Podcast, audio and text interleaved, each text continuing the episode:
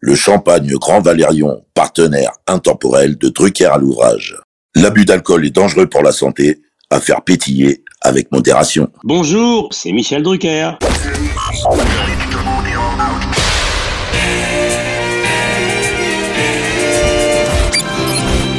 Bonsoir, l'orchestre de stars placé sous la direction de Monsieur Jean-Claude Petit. C'est la première de Champs-Élysées. Nous nous retrouverons tous les samedis à 20h30 sur Antenne 2 pendant 70 minutes environ.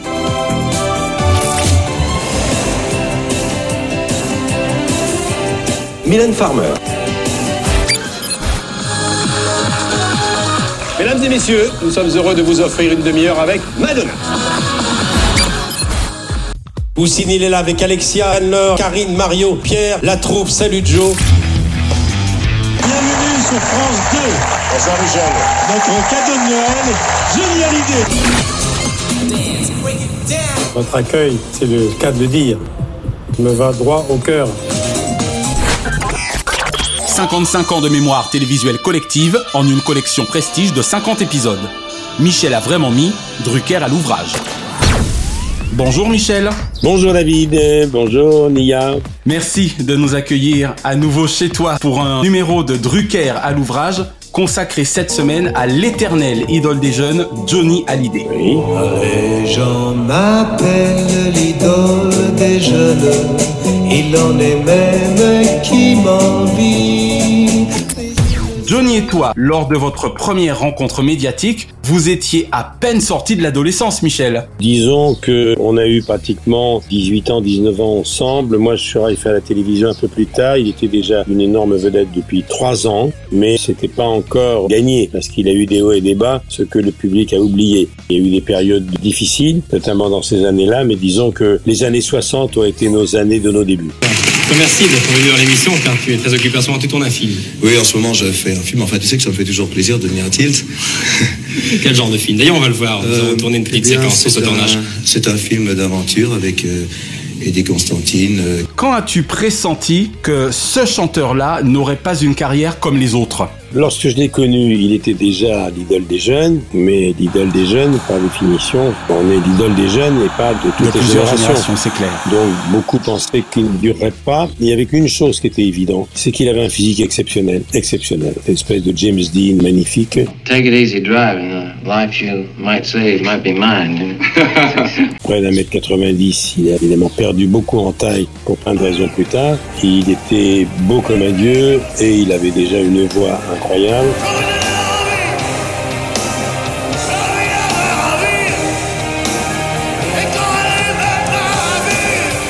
Il avait une présence, un charisme. On pressentait déjà une carrière pas comme les autres, mais une carrière aussi longue, sûrement pas. On se disait, est-ce que ça va durer? Est-ce qu'il va pas se casser la voix? Il était déjà très physique sur scène et il était déjà, comme tous les jeunes de l'époque, pas très discipliné dans sa vie. Il ne buvait pas que de l'eau, il fumait déjà pas mal, il roulait avec des voitures de sport, il prenait déjà tous les risques, mais voilà, c'est la jeunesse de l'époque, c'est les années 60. hein.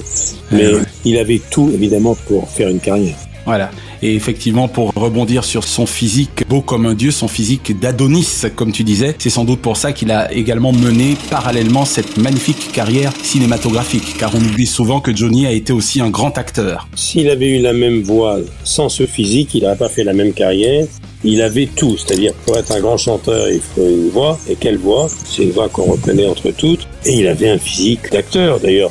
Il voulait pas devenir chanteur, il voulait être acteur. Sa passion, c'était le cinéma. C'était James Dean. Eh ouais. Il y avait Presley, bien sûr. Il y avait le rock'n'roll de ces années-là. We can't go on together with suspicious minds. And dreams on suspicious minds. Mais Johnny a toujours, toujours voulu être acteur. Passer ses nuits entières à visionner des films. Malheureusement pour lui, sa carrière au cinéma n'est pas celle qu'il aurait souhaité parce que le monstre de la scène a, a tout pris. A quelque peu vampirisé l'acteur. Et quand on voyait Johnny au cinéma, euh, à part quelques films où il était excellent, on voyait euh, le chanteur. C'était Johnny Hallyday. C'est clair. La star de la scène. Le, Eh ouais. le- le- la bête de scène. Mais il aurait pu devenir une bête de cinéma. D'abord, c'est une question de temps. Il faisait des tournées épuisantes et a chanté tellement et tellement bien, tellement longtemps que transformer le public d'une star de la chanson en public des salles de cinéma, c'est une autre histoire. Exactement. Michel, il y a 57 ans, la France s'enflammait pour le mariage de Johnny avec Sylvie Vartan. Le jeune animateur star que tu étais alors était sans doute aux premières loges.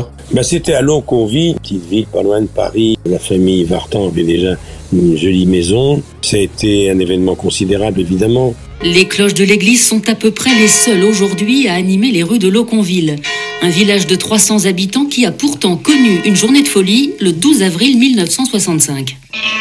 En la mairie de Loconville et en la plus stricte intimité, Sylvie Georges Vartan, dans une robe d'organdi qu'elle n'a pas cousue point par point, va prendre pour légitime époux Jean-Philippe Léo Smet, plus connu sous le nom de Johnny Hallyday. Il faut savoir qu'il épousait une autre jeune idole, Stevie Vartan, Eh oui, venait de de Bulgarie, Bulgarie. avec un frère qui s'appelait Eddie Vartan qui s'est beaucoup occupé de sa sœur. Elle venait de Bulgarie, avec le contexte historique de l'époque. L'interprète espiègle et sexy de La plus belle pour aller danser ou Qu'est-ce qui fait pleurer les blondes?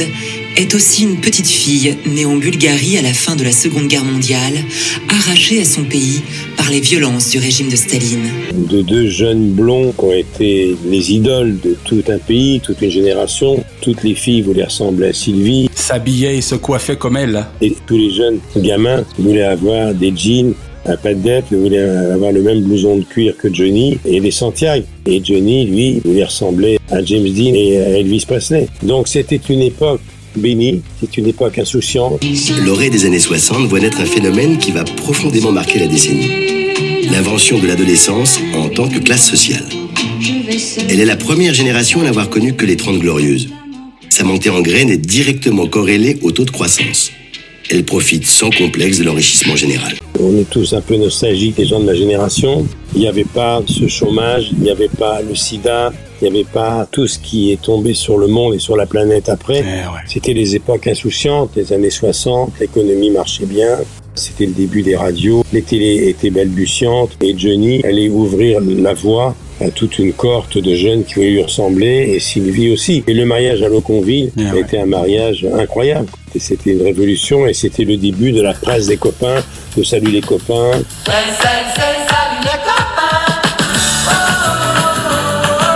Le début de la carrière d'un grand journal qui l'est resté, qui est Paris Match. Paris Match, c'est l'un des plus anciens magazines de presse hebdomadaire en France.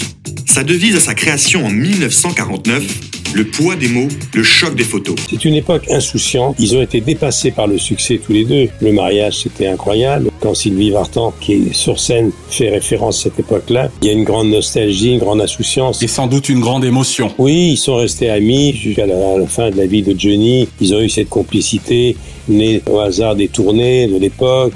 Les tournées, c'était des tournées d'hiver et d'été. Ils chantaient 250 jours par an avec des sonos pourris. Ils dormaient dans les voitures. Mon Dieu. Euh, ils traversaient la France parce que les ménagères n'étaient pas organisés comme maintenant. Un jour, ils chantaient à Montpellier, le lendemain soir à Dunkerque. Ils traversaient la France dans des voitures de sport. Tous ont eu des accidents, Sylvie aussi. C'était une époque folle. Ce mariage entre Sylvie et Johnny est resté dans toutes les mémoires des gens de ma génération. Alors on rappelle que c'était en avril 1965. Voilà, et moi j'étais là depuis un an. Eh oui, exactement. J'ai un problème, je sens bien que je t'aime. j'ai un problème, c'est que je t'aime aussi. Avec Johnny, quand êtes-vous sorti de la simple relation chanteur-animateur, Michel Plus compliqué que ça. Moi, je suis resté très proche de ceux qui ont débuté à cette époque et qui ont fait des carrières éblouissantes. Ils sont pas nombreux. Il y a Eddie, grand copain évidemment de Johnny. Et Johnny, je l'ai mieux connu par mon épouse Dani. Elle l'a connu à cette époque-là. C'était l'époque des chaussettes noires. Eddie Mitchell. Eddie Mitchell. Barclay, avec qui vous aviez signé, dans votre dos, il avait fait un deal avec les chaussettes STEM, pour appeler ça les chaussettes noires. L'important était de faire un disque. Après, c'était fait. Quoi. Le travail était peut-être plus à faire. C'était l'époque du golf de roue, un endroit où tous les jeunes rockers se rencontraient. Euh, oui. Nous vous invitons à suivre cette jeunesse en plein cœur de Paris au club du golf Drouot.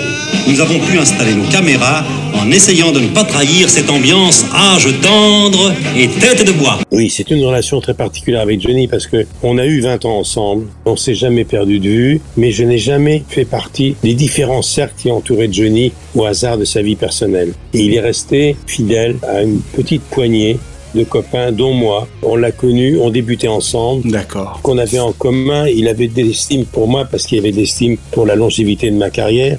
À la télévision, on est très très peu à avoir une, une telle longueur de carrière. Donc avec Johnny, on avait ça en commun. On avait cette complicité de ceux qui ont mis le, le nez à la fenêtre. Alors vous allez entendre Danny qui a donné ses carottes. je l'ai entendu. Je suis en train de parler de Johnny à David depuis Los Angeles et, et je dis que j'ai aussi connu Johnny grâce à toi car vous êtes connu. Danny avait 16 ans, peut-être 17 ans à peu près. C'était hier, Danny. oui, exactement. Ce qui fait que Johnny et moi, peux pas parler de ma relation avec Johnny sans parler des relations que Johnny a eues avec Danny avant moi. Moi, j'ai connu Danny en 72, elle a connu Johnny en 65. D'accord. Excuse-moi de cet aparté familial. Mais non, mais tu rigoles, c'est un trésor. Danny a connu Johnny bien avant moi. Le golf d'eau, les fameux yéyés des années 60. C'est l'histoire d'un salon de thé devenu temple du rock. Dans les années 60, le golf Drouot a vu débuter les légendes du rock français, comme Johnny Hallyday et Eddie Mitchell qui ont fait leur première scène. Et puis Danny a vécu aux États-Unis, à Los Angeles, d'où tu me parles. Vous aussi, Denis Saval, vous en êtes revenu, au propre comme au figuré, de, de l'Amérique des États-Unis Ah ça oui. Oui. Oui. Vous y avez vécu pendant quelques années Cinq ans. Oui. Oui. Et Johnny aussi, plus tard. Exactement. Ils avaient plein de points communs. Le fil de l'amitié profonde et complice de la jeunesse n'a jamais été coupé, ce qui fait que quand Johnny a su que j'allais épouser sa copine Dani en 72, ça nous a encore rapprochés parce que je suis le seul de ce métier à avoir fait une carrière aussi longue presque que celle de Johnny, puisque ça fait 57 ans et lui pas loin de 60. Et puis je suis le seul à avoir épousé quelqu'un qui commençait une carrière d'actrice dans les années 60, qui faisait partie de toute cette bande-là de la Trinité, qui a connu donc Johnny adolescent. Exactement. Qui fait ça, créer un lien particulier. Pour répondre à ta question, quand Johnny est venu dîner pour la première fois à la maison, il est venu dîner chez sa copine Dani qui lui a présenté son mec. Son mec, c'était moi. Donc c'était très étrange ma relation avec Johnny. Eh ouais. Johnny, c'était pas une relation professionnelle. Johnny, c'est un ami, c'est un ami de la famille. Un pote, exactement. Ce qui explique certains coups de fil en pleine nuit, dont on parlera tout à l'heure. oui, et ce qui explique aussi que je n'ai pas voulu parler de lui au moment dramatique de ses obsèques. Je n'ai pas voulu aller le voir sur son lit, alors que beaucoup de gens ont défilé à Marne-la-Coquette. Eh oui, se sont précipités. Ouais. Parce que c'était le dernier cercle de sa vie. Moi, j'ai connu tous les Johnny, mais le Johnny de Laetitia, le Johnny de ces dernières années, j'ai gardé un contact très fort avec lui. J'allais de temps en temps déjeuner à Marne-la-Coquette et j'ai connu Laetitia quand il se sont rencontrés, mais je n'appartenais pas au dernier cercle. À ce cercle. Qui a papillonné autour de lui parce que ça me faisait de la peine et j'ai pas voulu aller le voir dans les dernières heures car je voulais pas le voir comme ça et je suis sûr qu'il aurait pas aimé que ses copains des débuts le voient dans cet état. Mais ça, c'est une réaction très personnelle. Exactement. J'ai accepté une chose, c'est de lui rendre hommage. J'ai presque sangloté à la fin de cet hommage en direct. Et c'est un euphémisme, presque. Oui, c'était spécial. Je vous demande pardon tu aurais pu vivre encore un peu, Johnny. Oui, je sais que nous nous reverrons un jour ou l'autre. Salut mon pote. C'était quelque chose d'important, ça a duré deux heures et demie, presque dans l'impro, en direct. Il y avait Jean-Claude Camus, son producteur, il y avait Lelouch, il y avait Hugo Frey qui sont venus parler, qui était légitime. Tout le reste, c'est des archives. Très belle émission. Et voilà, j'étais sur le plateau de journal télévisé, dans une impro auquel j'avais beaucoup pensé avant, bien sûr. Et j'ai voulu parler de mon Johnny à moi, qui était un Johnny particulier, comme celui dont je te parle aujourd'hui.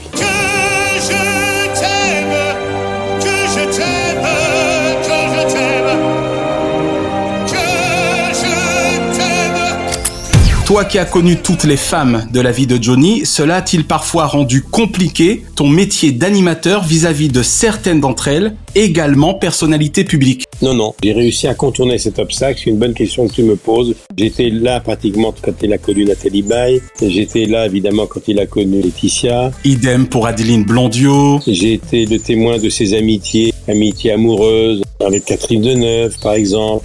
Johnny a eu une vie amoureuse sentimentale très houleuse, très sinueuse. Je suis si contente d'être utile à quelque chose. Ça m'arrive jamais. Ça te donne pas vous qu'elle est remercier Retiens la nuit pour nous deux jusqu'à la fin du monde. Retiens la nuit pour nos cœurs dans sa course vagabonde.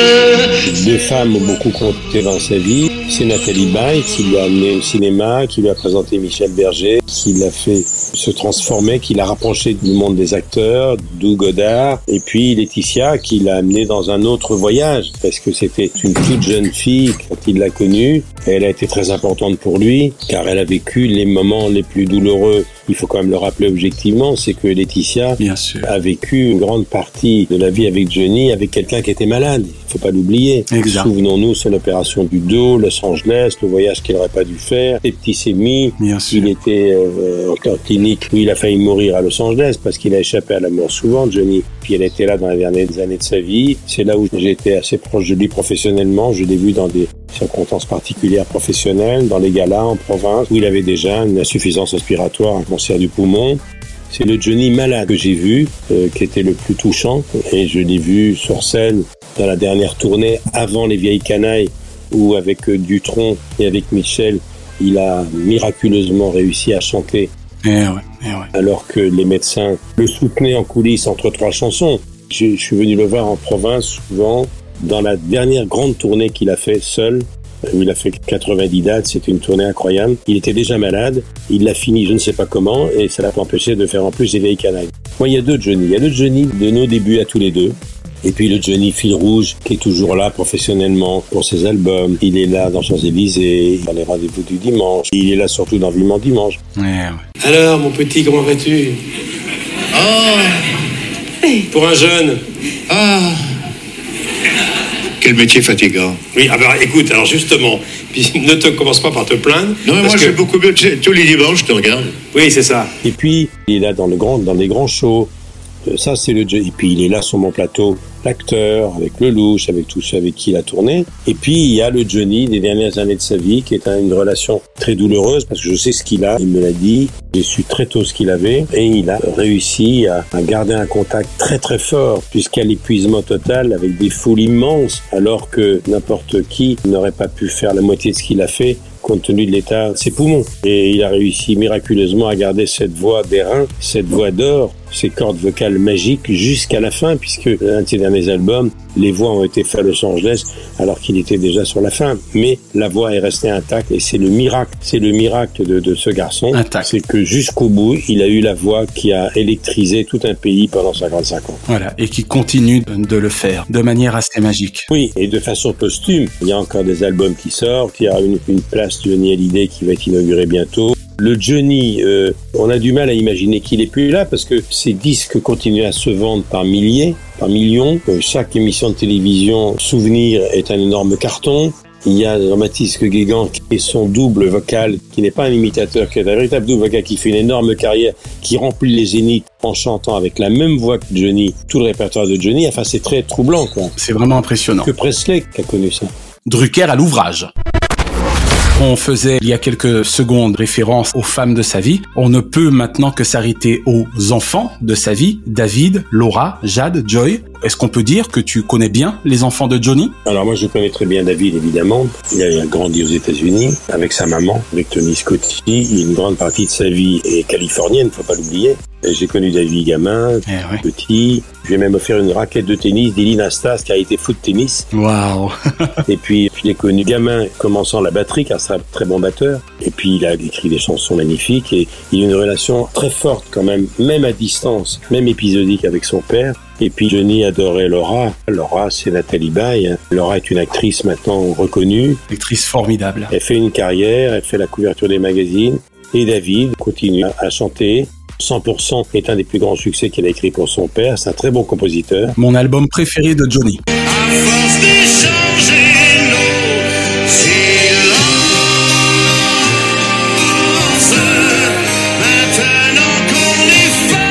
À face, on se ressemble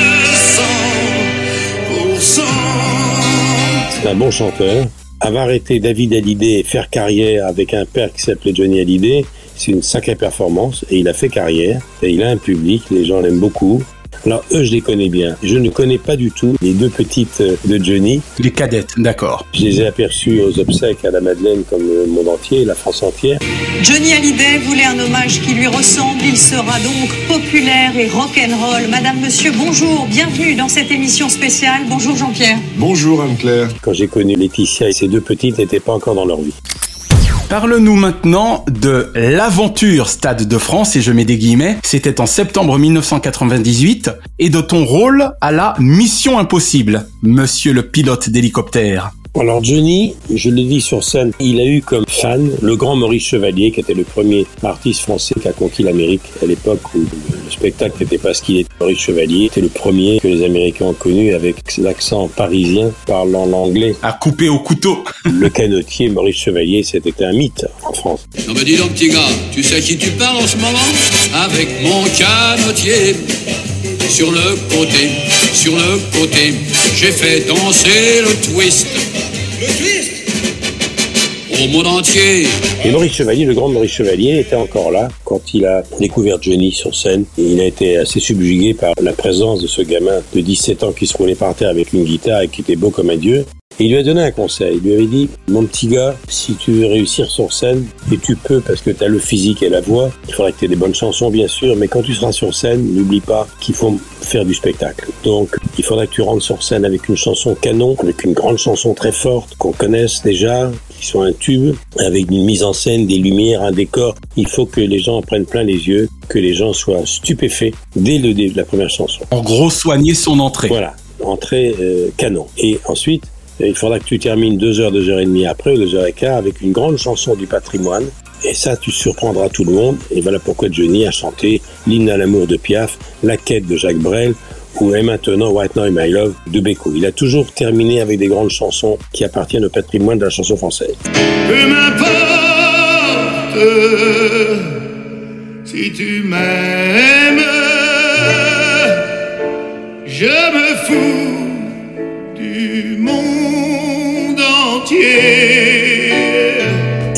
Disait Chevalier, tu te débrouilles. Eh bien, Johnny n'a jamais oublié ça. Il a toujours soigné ses entrées et nous arrivons donc. C'est sur les conseils d'ailleurs, quand j'étais môme, de ce que m'avait dit Maurice Chevalier. Il m'a dit, bon, il m'appelait le môme. Alors il me disait, môme, euh, soigne tes entrées, soigne tes sorties. Au milieu, eh ben, fais ton métier. À son premier stade de France en 98, je raconte sur scène, j'ai souvent raconté, il m'appelait la nuit, car il voulait absolument trouver une idée. Car faire le stade de France, ils n'ont pas été nombreux à le faire. hein. Bon, C'est clair. il y a eu des grands groupes, il y a eu bien entendu Céline Dion, mais lui il se disait qu'est-ce que je vais faire comme entrée au Stade de France? Et là il a eu l'idée géniale qui m'est tombée dessus, il savait que j'adorais piloter les hélicos, même si j'étais un petit pilote du dimanche, mais j'avais mon diplôme. Il m'a dit voilà, je vais le faire avec l'accent parce que il adorait quand je l'imitais. Quand tu l'imitais. Oui, parce que Johnny m'a dit un jour, tout le monde imite le chanteur et personne imite le parleur. Pourquoi t'imites pas le parleur? Alors je me suis entraîné et puis il me disait, Eh, c'est pas mal. hein. Et donc il m'appelle en pleine nuit, nous sommes en janvier 1998. Il est sur son bateau au Bahamas, je sais pas où, et il m'appelle. Johnny n'avait pas le sens du jet lag, des décalages horaires. Je vais essayer de faire court parce que sur scène, ça dure 20 minutes. Il m'appelle en janvier en pleine nuit. Et donc, euh, l'ami me dit, tiens, quand quelqu'un appelle quelqu'un en pleine nuit, ou c'est un ami, ou c'est pour une mauvaise ou une très mauvaise nouvelle, et c'est quelqu'un de proche qui appelle quelqu'un à 4 heures du matin? Et ça donnait ceci. Janvier 98. Dring, dring. Téléphone sonne. Euh, c'est Johnny. Qu'est-ce que tu fais? Ben, j'ai dit, Johnny, je dors. Eh ben, réveille-toi. Comme ça, bruit pour point. Est-ce que tu as vu le film Apocalypse Now? Avec Francis Ford Coppola et Robert Duval quand ils attaquent le Vietnam à 4 hélicoptères Eh ben, on va attaquer le Stade de France à 4 hélicoptères. Je serai à côté de toi, tu seras le pilote, tu vas me larguer sur la full bonne nuit. Je me réveille, j'ai dit, mais qu'est-ce que j'ai entendu? Danny me voit assis, la lumière allumée, il dit, qu'est-ce qui se passe? Je, je crois que j'ai fait un cauchemar. Il y a Jim qui m'appelait et qui me disait que comme dans Apocalypse Now de Francis Ford Coppola, j'allais le larguer au-dessus du Stade de France en hélico. Dans la foule. Pour le, son, le début de son, de son spectacle au Stade de France. Euh, tu sais, Apocalypse Now, les, les hélicos qui attaquent le Vietnam à 4. Je dis, pourquoi tu dis ça? Parce que je vais faire le Stade de France et je veux que tu me déposes en hélicoptère sur la pelouse, juste au milieu, au milieu de la foule. Danny me dit, ne t'inquiète pas, t'as rêvé. T'as fait un cauchemar, mais t'as rêvé. Eh bien, c'est devenu un cauchemar parce qu'il ne m'a pas lâché. Tous les mois, entre janvier et Il mai, il m'appelait 4 heures du matin. Euh, c'est Johnny, qu'est-ce que tu fais? Ben, j'ai dit, je dors. Mais tu dors tout le temps. Ben, j'écoute Johnny, je dors tout le temps. Il est 4 heures du matin. En tout cas, à 4 heures du matin, oui. Est-ce que tu as réfléchi pour Apocalypse Now? Dis, Johnny, mais tu n'y penses pas. Je veux que tu m'amènes en hélico. Personne n'a fait ça dans le monde. Personne. Même les Beatles à San Francisco, dans leur première tournée en Amérique, mais ils sont pas posés au-dessus de la foule parce qu'ils n'avaient pas le droit. Ils sont posés sur une drop-in zone. Moi, je veux que tu me déposes sur la foule. Bonne je dis, c'est encore Johnny. Donc, j'appelle son producteur, Jean-Claude Camus. Je téléphone à tout le monde, à l'Élysée, au Stade de France, la sécurité civile, les assurances. On me dit non, personne ne peut survoler un stade en France, surtout plein, en hélico. Oui, et puis surtout à Paris. À Paris, il n'en est même pas question. Il faudra faire une drop-in zone. Sur le stade, oui, s'il y a personne, mais s'il y a du monde, jamais. Les seuls hélicos qui peuvent passer au-dessus d'une foule dans un stade, c'est le SAMU, la sécurité civile et les pompiers. Très bien. Alors, je les ai un petit peu à l'usure. C'est-à-dire, je les appelle euh, au moment où ils s'attendent pas, c'est-à-dire à 4 heures du matin. Tu dors Si, on s'y attend, du tout. Dis-moi, en fait, euh, Dring, dring, février. Qu'est-ce que tu fais? Johnny. Ben, Johnny, je dors. Mais arrête de dormir tout le temps. Mais je dis, Johnny, il est 4 heures du matin, tu m'appelles sans arrêt. Alors, les hélicos. Mais Johnny, on n'a pas le droit. J'ai tout fait. J'ai tiré toutes les sonnettes. J'ai appelé tout le monde. Les autorités, l'Élysée, tout le monde. Impossible. Sauf si c'est le SAMU. Eh ben, on arrive avec les hélicos du SAMU. Tu nous vois arriver, mais personne n'acceptera ça. On arrive avec quatre hélicos du SAMU. C'est devenu obsessionnel. Et finalement, j'obtiens, après des mois de discussion, l'autorisation d'arriver avec un hélico, mais de faire un tour circulaire, puisque le Stade de France, vu d'en haut, c'est un ovale. Ouais, absolument. Donc de faire un tour circulaire autour du stade, de faire un stationnaire juste à l'aplomb sur le toit, qui est d'ailleurs très souple. On le descendra dans un treuil, il pourra aller à un endroit très précis, répété avant par un cascadeur, il se lira la foule, et c'est tout. Et après, vous vous débrouillez pour savoir comment il rentre en scène. Ce jour-là, Michel Drucker vient leur annoncer qu'il a enfin obtenu l'autorisation de la fameuse arrivée en hélicoptère. La réunion a été première mondiale. Donc j'explique ça à Johnny, j'ai dit on a d'autorisation et puis on aura répété, t'inquiète pas, il y aura un copilote avec moi car je suis pas assez compétent pour ça, un pilote de sauvetage en montagne avec un treuil, ils vont te descendre juste à la plante de la Seine, tout sera, sera répété, t'inquiète pas, tu enlèveras le mousqueton, tu salueras la foule comme Céline Dion à la peau du Titanic et on coupe. Et là il me dit, euh, j'ai rien compris.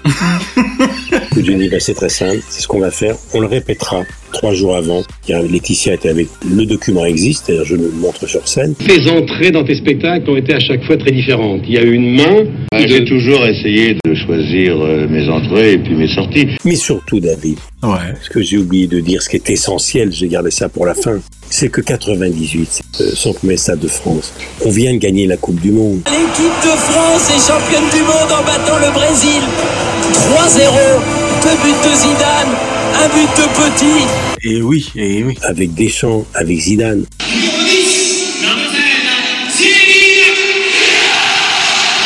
On a gagné la Coupe du Monde en battant le Brésil. Deux mois auparavant. Deux mois auparavant, ce qui fait qu'il va chanter dans un stade mythique que la planète entière connaît. C'est incroyable. Donc ça prenait une dimension extraordinaire. Peu de temps après que Zidane, Deschamps et Barthès aient gagné la Coupe du Monde, Johnny faisait son premier stade de France, là où les Bleus avaient gagné le plus grand trophée en matière de football. Le jour J, le metteur en scène, c'était Bernard Schmitt, 14 caméras. Tout était prêt, on décolle, on avait répété d'abord une fois, 85 000 personnes. Nous voilà partis d'ici les Moulineaux. L'hélico monte à, à peu près une trentaine de mètres, premier étage de la Tour Eiffel. Nous nous dirigeons vers le Stade de France, vers Saint-Denis. On passe à la verticale de la Défense. Il est dans l'hélico. Moi, je suis copilote. Les caméras maintenant répétées. Alors c'est vrai que c'est une double concentration parce que c'est quand même une épreuve euh, d'arriver au-dessus d'un stade en hélico et après il faut chanter pendant deux heures et demie. Ben oui, ben écoute, après ça devient un plaisir hein, de chanter.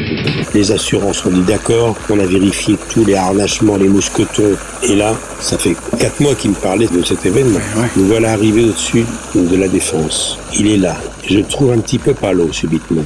Ceux qui sont déjà allés en hélico ou qui ont vu passer un hélico au-dessus de leur tête savent que c'est très bruyant, même avec un casque. Et là, on ouvre la porte à glissière pour qu'on voit qu'on est au-dessus de la défense. On est au-dessus de Paris et Johnny est là et va être élitreuillé quatre minutes après au-dessus de la défense. Donc c'est un moment incroyable, unique. J'ai le document que j'ai pu avoir et je le montre sur scène. Les gens sont stupéfaits parce qu'on a oublié ce document qui figure dans la cassette et qui n'est jamais passé en dehors de ceux qui ont acheté la cassette ou le DVD. Et là, on est au-dessus de la défense Johnny, je le vois bizarre. Il se penche vers moi. On est à 4 minutes 30 maximum de l'arrivée sur le Stade de France où il doit chanter sa première chanson. 85 000 personnes scandent son nom. Et il hurle dans le casque vers moi. Il me dit Arrête ça tout de suite. Arrête ça tout de suite. Et j'ai oublié de te dire, j'ai le vertige. je dis Comment ça t'as le vertige? J'ai toujours eu le vertige. Le stade des champions du monde, je n'étais que le modeste artisan euh, de cette arrivée. Johnny, il y a quelques mois, tu tenais vraiment à arriver par la voie des airs. Maintenant, tu peux plus reculer. Comment tu te sens C'est une répétition. Non, ça va, tout va bien Ouais. Oui, oui, tout va bien. J'ai toujours aimé les émotions fortes, euh, donc je suis servi. Redépose-moi, sinon je vais gerber sur la défense. Tout ça est authentique. J'ai dit comment ça, Johnny? Tu m'appelles depuis des mois. Là, finalement, il s'est concentré. J'ai dit Johnny, tu rigoles? T'as pas le vertige Tu vas chanter. On peut plus reculer. Il l'a fait. On a vu l'hélicoptère arriver au-dessus du Stade de France. Les gens qui étaient là ont vu ça sur un grand écran. Et ils ont découvert au dernier moment que Johnny arrivait du ciel. C'était une arrivée unique au monde dans l'histoire du spectacle. Cette image est magique. Et là, il l'a fait, il a salué, il a enlevé le mousqueton, tout avait été bien répété la veille, tu t'en doutes. Et là, il a salué, intro musicale très très longue, le temps qu'il descende sur un espèce de comme il y a dans les bacs à sable pour les enfants. Il a glissé à toute vitesse sous la scène. Le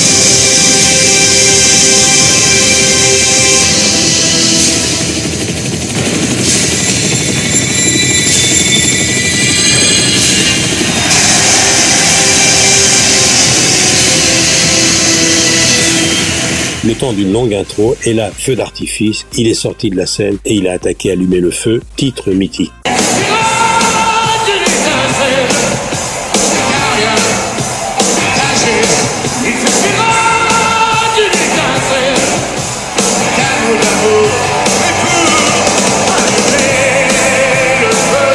Allumer le feu, voilà. Tu m'as donné des frissons, Michel. Voilà le souvenir le plus incroyable que j'ai avec Johnny, et c'est son entrée sur scène la plus incroyable. Il en était fier, fier, il a dit, je suis le seul.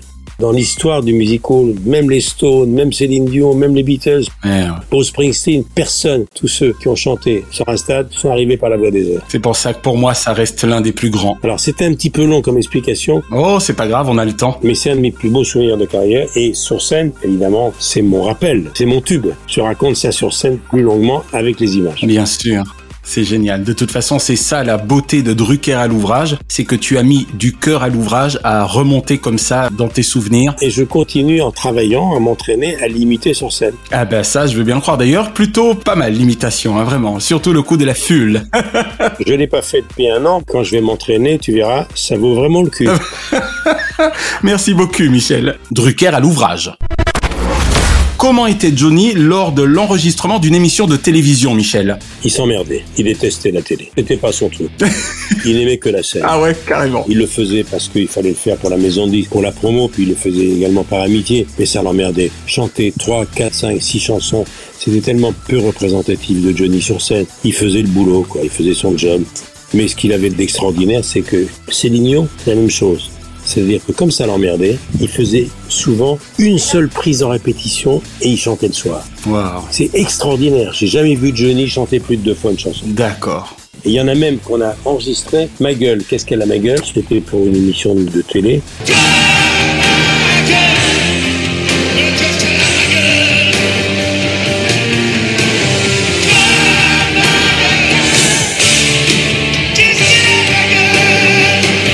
Fait qu'une prise, il était à moitié endormi, il a mis une casquette, il était pas rasé. On a fait un 360 avec une caméra et c'est le document qui reste de cette chanson, il n'y en a eu qu'un. Voilà, il n'y en a eu qu'un. Ça a servi de clip avant la mode des clips, mais Johnny, la télé, ça l'emmerdait beaucoup. Alors, il était là dans sa loge, il attendait car on attend beaucoup à la télévision. Et quand j'arrivais, je disais, alors, qu'est-ce que je m'emmerde?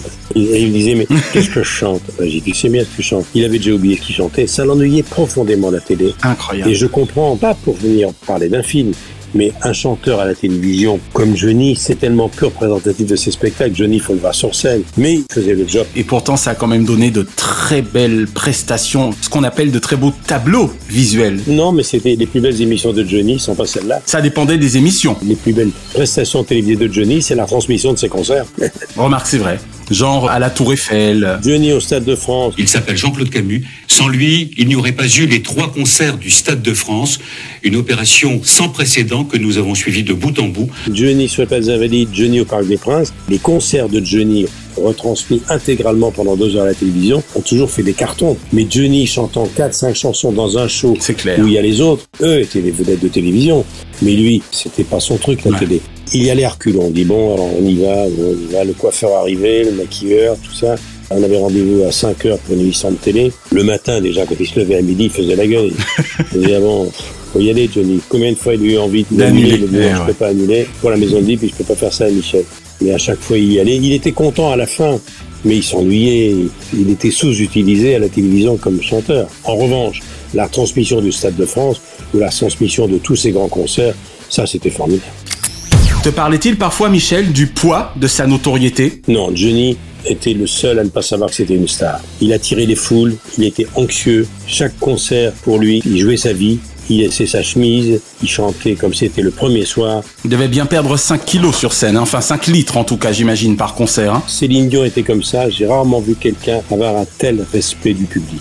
Même malade, même fiévreux, il y allait. Il n'y allait pas en fonctionnaire. Quand il faisait 90 dates de concert dans des zéniths, c'était 90 premières fois.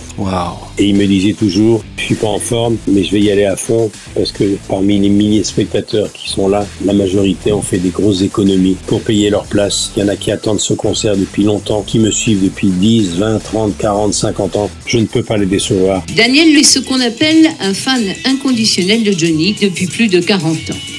J'ai commencé à l'âge de 11 ans. Je les reverrai peut-être plus jamais. Eux vont me voir une fois sur scène, après ils achèteront les DVD, etc. Encore que la plupart des fans de Johnny sont toujours venus le voir dans tous ces grands concerts. Tous les 3 ou 4 ans, il faisait une tournée. Tous les 3 ou 4 ans, il faisait une salle encore plus spectaculaire que les autres. Ça a été Bercy, ça a été le Parc des Princes pour ses 50 ans.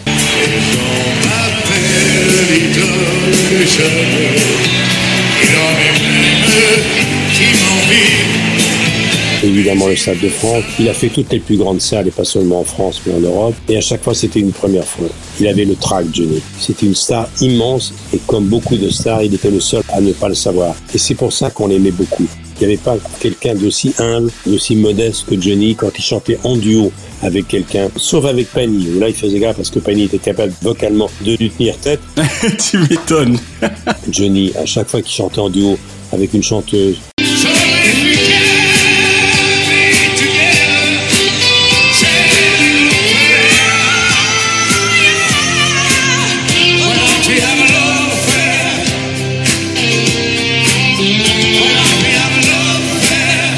bien sûr avec Sylvie, que ce soit avec Louane, la petite Louane, que ce soit avec Obispo, avec Bruel, avec tous ces chanteurs-là, avec Julien Clerc, il les respectait tellement, il voulait tellement les mettre en valeur qu'il était à 60-70% vocalement de ce qu'il pouvait donner pour que ce soit les autres qui soient en valeur. Le seul dont il se méfiait, c'est Florent. Et sans doute, je pense, Lara Fabian également. Parce que ça s'est vu, euh, Requiem pour info au Stade de France, on sent bien quand même qu'il a son alter ego féminin. Oui, oui, oui. Il a le respect, c'est une femme, il veut rester élégant. Bien sûr. Et il veut rester correct et, et poli. Mais c'est une lionne. C'était une lionne face à lui, face au lion qu'il était.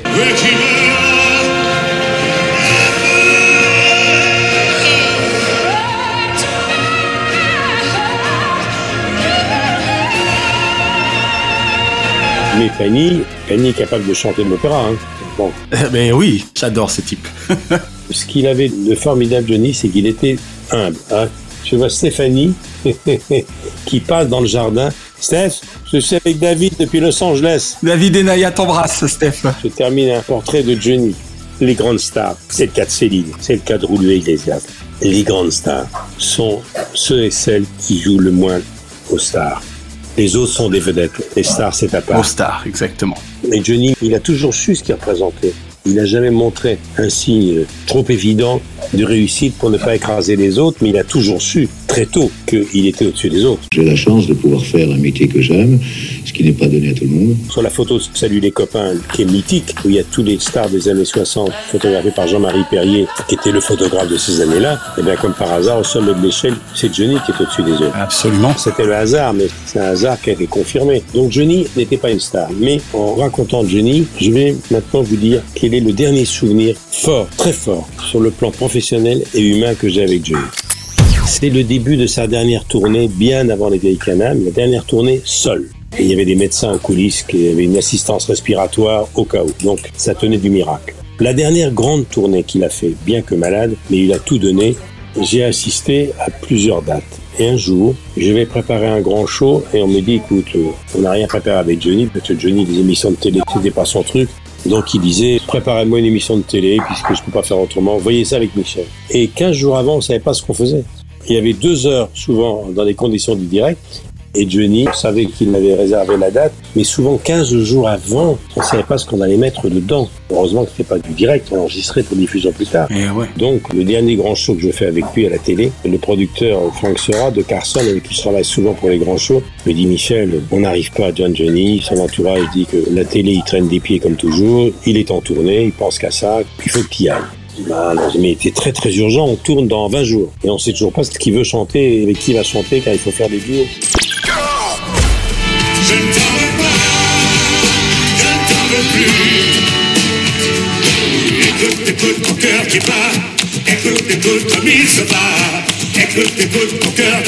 Et J'ai dit, bon d'accord, je m'y colle. Il chante tout ce week-end à Limoges. D'accord, je vais y aller. Il chante à Limoges deux fois. Bon, ben, je vais aller passer deux jours à Limoges avec. Euh, donc j'arrive au Bourget, il est 17h, il doit chanter à 21h à Limoges. J'arrive au Bourget vers 16-17h, VIP, avion privé. Une hôtesse qui est à l'entrée de VIP, des vols privés, me dit Michel Drucker, j'ai dit j'ai rendez-vous avec Johnny Hallyday. Et avec son équipe, euh, je crois qu'il y a un vol privé pour vous tout à l'heure que vous avez réservé parce qu'il chante à Limoges. Elle me dit Ah, mais oui, mais monsieur Hallyday est là-bas. Et je vois une salle d'attente VIP déserte et je vois un monsieur qui dort avec un chapeau. Je dis non, je parle de Johnny Hallyday. Il me dit mais c'est lui là-bas. Je dis non, c'est pas lui. Je m'approche et je vois un vieux monsieur, objectivement. Je lui donnais 80 ans. Un vieux monsieur, courbé, genre un vieux cow-boy, devant un saloon, endormi, un chapeau de cow-boy sur les yeux, une espèce de Clint Eastwood d'un western.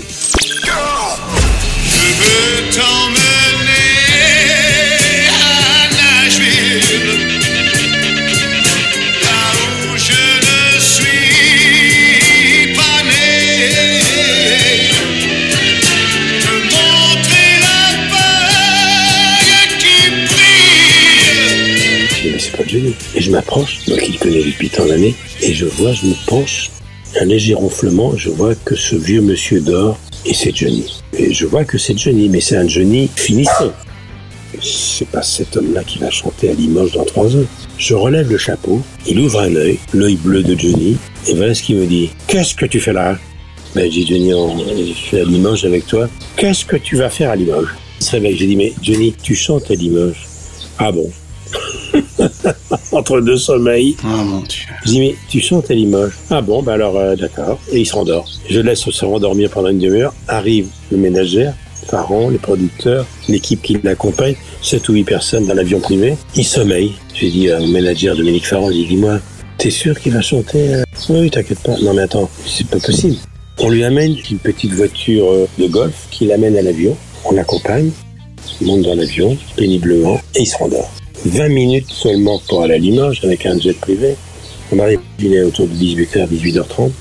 Pendant ce temps-là, il y a 8000 personnes qui scandent déjà son nom au Palais des Sports de Limoges. Il est 18h30, il va chanter à 21h. Le timing est très important. Et là, re petite voiture électrique, un van, vitre teintée, nous voilà partis vers le Palais des Sports de Limoges. Drucker à l'ouvrage. Il arrive encore endormi et je sens très très bien, je l'ai senti déjà au départ de Paris, qu'il a un poumon qui siffle un peu, il a une insuffisance respiratoire. Moi qui suis fils de médecin et mon père était pneumologue, je reconnais ça tout de suite. Péniblement, l'amène dans sa loge. Il est à peu près 19 heures. Il s'affale dans un canapé et je vois qu'il demande un aérosol. C'est mes souvenirs de fils de médecin. J'avais un, pas un respirateur, mais j'avais le produit qu'il faut qu'on met dans un aérosol pour mieux respirer, car je l'utilise de temps en temps moi aussi quand j'avais des problèmes de respiration Une sorte d'inhalateur. un produit pour dégager les bronches. Et là, il met un masque et il commence à respirer péniblement. Il est 19h15. J'entends 7000 personnes qui scandent Johnny, Johnny, Johnny. Je sors, je vais voir le ménageur, je dis Dominique, il peut pas chanter. Il dit ne t'inquiète pas. C'était la 30e date, le 30e zénith. Et puis il finit, il a une horloge dans la tête, il est 7h30, arrive le coiffeur, arrive la maquilleuse, arrive l'habilleuse. Et là, la transformation est incroyable. Là, subitement, la star de la scène se met dans la peau de Johnny Hallyday qui doit chanter à Limoges, 35e zénith du début de la tournée. Et là, devant moi, j'assiste à la transformation incroyable. La métamorphose. Ah non, mais plus que ça, c'est un autre homme. Le coiffeur, il fait sa banane, il se rase, une maquilleuse arrive, je vois déjà la transformation. Il est 20 heures. Le public scande Johnny, Johnny. Et là, il est maquillé. Il se regarde dans la glace, la banane, les cheveux, c'est prêt. Arrive l'habilleuse. Entre-temps, il téléphone, il envoie des, petits messages vidéo à, Laetitia qui est à Los Angeles. Prendre des nouvelles de ses enfants. Los Angeles, Californie. La seule ville du monde où l'on pouvait régulièrement voir Johnny Hallyday dévaler les boulevards au volant d'un improbable bolide. Los Angeles, où Johnny pouvait jouer du rock'n'roll chez ses amis en petit comité sans déclencher une émeute. Il respire mieux. L'aérosol a fait de l'effet. Il a déjà rajeuni de 7-8 ans. 8h15, 8h30. L'habilleuse arrive, elle lui donne ses Santiago, il met son pantalon, et là, il commence à se lever, il se déplie. Et je n'invente rien. Le vieux monsieur que j'ai vu quelques heures plus tôt au Bourget s'est transformé en Johnny Hallyday, la silhouette entre 10 et 15 ans de moins. Il se lève, il fait des vocalises, la respiration se fait plus normale, le toréador est prêt à rentrer dans l'arène, il devient blanc car il a le trac, car il a toujours le trac. Il se jette dans les bras de quelqu'un qu'il n'a jamais vu, il lui demande des nouvelles de sa famille. de son- Tellement t'as le trac qui te Retardez un tient. peu tellement j'ai, toi, j'ai j'ai la trouille. ça. Il refuse la petite voiture. On descend tous les deux, lui, avec sa démarche chaloupée de quelqu'un qui a déjà eu des problèmes de hanche. Il descend, je le suis, dans le dédale des coulisses de ce zénith. Pendant ce temps-là, évidemment, le public hurle son nom depuis déjà maintenant trois heures. Et il me dit, j'aimerais que tu me vois rentrer en scène. Alors, tu vas à la console dans la fule, et puis je te revois dans deux heures. J'ai dit, mais tu termines par quoi Il me dit, je termine par euh, Et maintenant de Beko. Quand je vais commencer maintenant de Beko, tu pourras venir m'accueillir en bas de la scène. En coulisses. On est en bas de la scène, pas en coulisses. Il veut que je sois à la sortie de scène quand il descend de l'estrade. Ah, ok, d'accord. Un sortie de scène. Avec le manager, le coiffeur, l'habilleuse, on va au milieu de la foule, en fusion depuis déjà 6 heures de l'après-midi. Et je m'assois et j'ai dit au manager, il me dit, tu vas voir, tu vas voir, tu vas voir pourquoi j'étais relax. Il monte sur scène. Ces musiciens, une bande de jeunes de 25 à 26 ans, des gamins. Yael Poupeau, fan de lui depuis toujours et des musiciens hors pair. Il attaque. Je vois un mec, un fauve sur scène. Le. Il va tout donner. Une voix des reins, une voix incroyable. Il a un cancer du poumon, il a une insuffisance respiratoire. Il y va. Le troisième cri que j'ai lancé fut celui de l'homme comblé. Lorsque la foule me rappela en scène pour la dixième fois, l'éclat du succès me fit peur. Oh, me fit peur. Deux heures après, il termine en boulet de canon le Zénith en fusion, un triomphe. Au-delà de ça, il va chanter l'écho. Et maintenant, oui, que vais-je faire Vers quel néant me glissera ma vie? Il descend, il dit rien, inondé de sueur tellement il a fait des efforts. On enlève ses Santiago, on enlève son pantalon, on lui met un peignoir pour pas qu'il prenne froid, on lui sèche les cheveux, on le met sur la petite voiture de golf. La voiturette, ouais. Il dit pas un mot. On remonte dans la loge, il s'assoit dans la loge, il a à nouveau 80 balais. C'est le vieux monsieur que j'ai vu au Bourget. C'est incroyable. Il s'assoit, je vois qu'il est pas très content. J'ai très mal chanté ce soir. Sur l'envie d'avoir envie, j'ai fait une fausse note. T'es le seul à l'avoir retenu. À l'avoir entendu. Le manager rentre, il dit Johnny, extraordinaire. Il dit j'ai mal chanté et je ne chanterai pas demain. J'arrête ce soir la tournée, je suis fatigué. Et là, le manager lui dit mais Johnny, tu sais qu'on a un contrat, on chante demain. Et d'abord on chante où demain? On chante à Limoges. on chante ici. Il me dit je viens de chanter à Limoges. oui, mais on a signé pour deux Limoges. Attends, il me regarde et me dit ils sont incroyables, les managers. Pourquoi veux-tu que je chante une deuxième fois à Limoges? Les gens, ils vont en avoir marre. Là, on lui dit, mais demain, c'est un autre public. Oui, c'est un autre public. Les gens ont acheté. On a vendu 15 000 places en deux jours. C'était tellement plus facile de faire 15 000 places en une soirée. tu dis, mais ça, c'est le Stade de France ou ça, c'est le Parc des Princes, mais c'est pas Limoges. Oui, il faut la capacité de contenance, effectivement. Et que tu te rends compte? Alors il s'assoit et il me dit, oh, faut que je rechante à Limoges demain. tu te rends compte. Et toi, tu fais quoi demain Ben, Je dis, je pars. Mais pourquoi tu restes pas à Limoges? Puisque moi, je reste deux jours. Pourquoi? Et j'ai dit, mais Johnny, tu sais pourquoi je suis venu? On fait une émission de télé. Oui, parce que dans tout ça, tu lui as toujours pas parlé de l'émission. On fait une émission de télé dans trois semaines ensemble. Quelle émission de télé? Je peux pas. Bien, il se sèche, on va dîner. Les militaires dans un relais château, les cuisiniers acceptent, car c'est le problème des tournées à minuit, on peut pas On peut dîner pas c'est- Donc, on lui prépare tout un truc, il est 3 heures du matin, il a retrouvé la pêche, et j'ai dit, Johnny, la télé, quelle télé? Mais je dis, on fait une télé dans trois semaines. Alors, qu'est-ce que tu veux que je chante Il me dit, tu choisis. Ben, j'ai dit, écoute, euh, il faut faire des duos, tu vas chanter trois tubes à toi de ton dernier album, il faut 5-6 duos. Eh ben, propose-moi des duos. Ben, tu chantais avec Obispo. Bon, d'accord, avec Pascal, je veux bien, je le connais bien, très bien. Bon, avec qui Ben, faut que tu chantes avec Bruel. Ouais, d'accord, avec Bruel, si tu veux. Et il faut que tu chantes avec une jeune, mais qui, sont les jeunes Ben, La petite Louane. Ah ouais, elle est mignonne. Qu'est-ce que tu veux que je chante avec elle L'idole des jeunes. Ah ouais, c'est pas con, ça. Très bien. Et moi, je note tout ça. Les gens m'appellent des jeunes.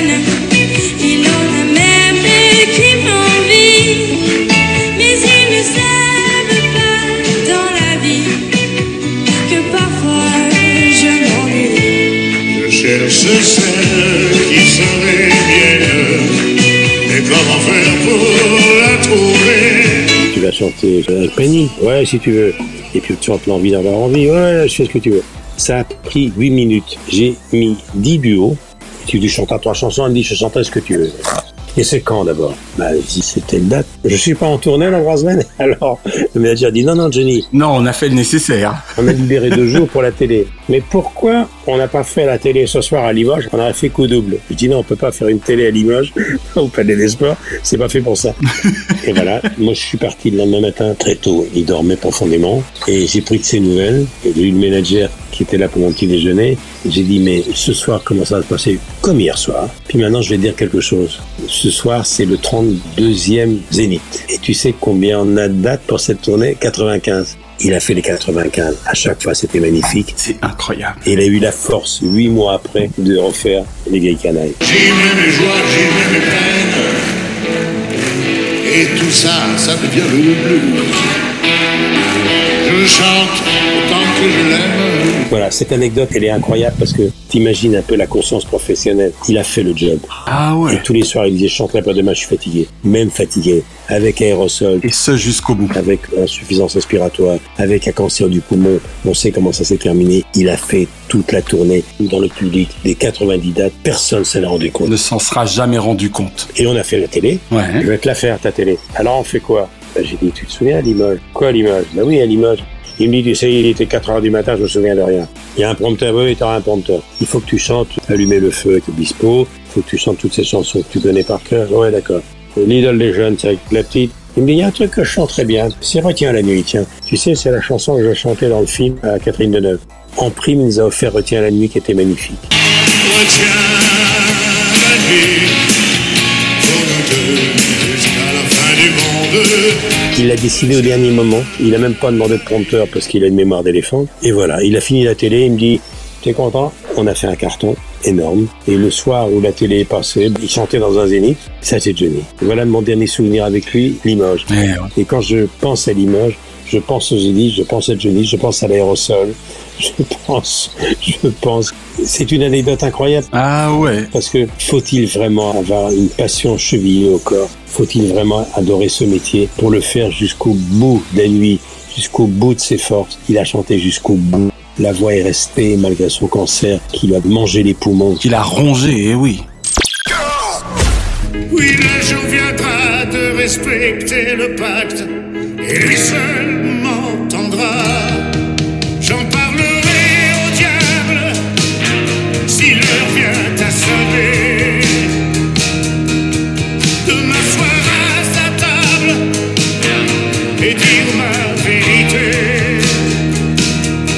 est étonnant, c'est que les hasards de la vie, ce que je vous raconte, c'est un film de Lelouch. Quand j'ai été hospitalisé, moi, il n'y a pas tellement longtemps, j'étais en rééducation dans une clinique Et c'était très émouvant parce que j'avais une chambre qui est la chambre voisine qu'avait Johnny, car Johnny, il est mort physiquement dans sa maison, mais deux jours avant, il a passé trois jours à la clinique Bizet. Dernier espoir, là où il a rendu presque son dernier souffle. J'avais la chambre voisine. C'est un heureux hasard. Eh Et les médecins m'ont dit, mais ce qui est très émouvant, c'est que vous avez la chambre voisine de celle de Johnny qui a passé trois jours et trois nuits chez nous. Il était au bout et il est allé mourir dans sa À la maison, maison. à Marne-la-Coquette. Belle symbolique. Donc, mon Johnny à moi, c'est ce Johnny-là. C'est ce Johnny jeune, beau, qui a 20 ans, qui a laissé tout le monde sur place tellement il avait de talent. Le Johnny qui a eu une vie houleuse, qui a beaucoup fatigué, mais jusqu'au bout il a tenu et il a jamais, jamais, jamais, jamais perdu l'or qu'il avait dans la voix, le diamant qu'il avait dans la voix. Car c'est ça qui est extraordinaire, c'est qu'il y a très très peu de chanteurs qui ont gardé cette voix-là. Il y a Sinatra, peut-être euh, Presley qui est mort beaucoup plus jeune, mais garder une voix comme ça, une voix puissante Jusqu'au bout. Qui d'ailleurs n'aura jamais été aussi puissante en seconde partie de carrière. Et c'est le point commun qu'il a avec Edith Piaf, qui elle est morte à 47 ans. Elle en faisait 70. C'est pas par hasard s'il chante souvent, il chantait souvent l'hymne à l'amour. C'est que la voix de Piaf résonne encore des années après dans le cœur des Français. Et les millions et demi de Parisiens et de motards qu'il a accompagnés lors de ses obsèques télévisées depuis la Madeleine en présence de trois chefs d'État. La voix de Johnny a résonné ses musiciens étaient sur le parvis de la Madeleine, moi j'étais dans l'église derrière Sylvie, David et Laura. Quand on a entendu la voix de Johnny résonner dans les baffes, les musiciens qui étaient là pour faire patienter la foule jouaient toutes les grandes chansons de Johnny, il y avait quelque chose de magique. D'ailleurs la chanson que j'adore de Johnny, qui nous colle tous à la peau, parce que dans notre métier, c'est une question d'envie. C'est la chanson de Gunman, Donnez-moi l'envie d'avoir envie. Eh bien, Johnny, même quand il était mal, il a retrouvé l'envie jusqu'au bout. Eh oui.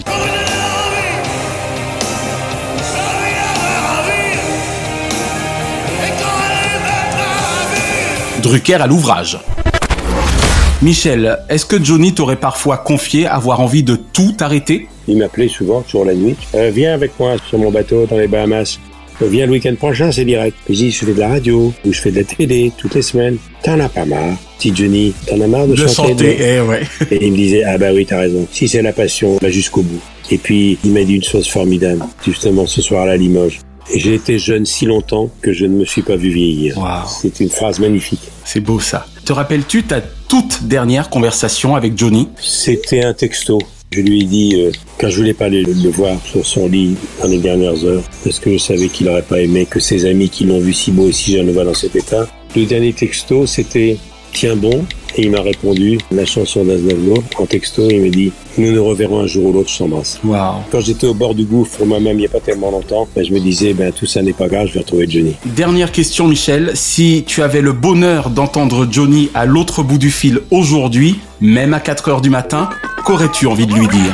Il me dirait Ah, C'est Johnny, qu'est-ce que tu fais? Et là, je lui répondrais pour lui faire plaisir Je ne dors pas.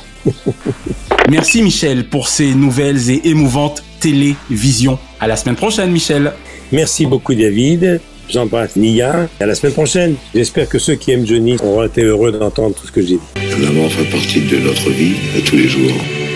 On sait qu'elle va venir, on ne sait pas quand. On fait bon ménage avec parce qu'on n'a pas le choix. Chronozone, le temps immédiat. Merci d'avoir savouré Drucker à l'ouvrage avec le champagne Grand Valérion, ou lorsque l'excellence salue l'expérience. L'abus d'alcool est dangereux pour la santé, à faire pétiller avec modération.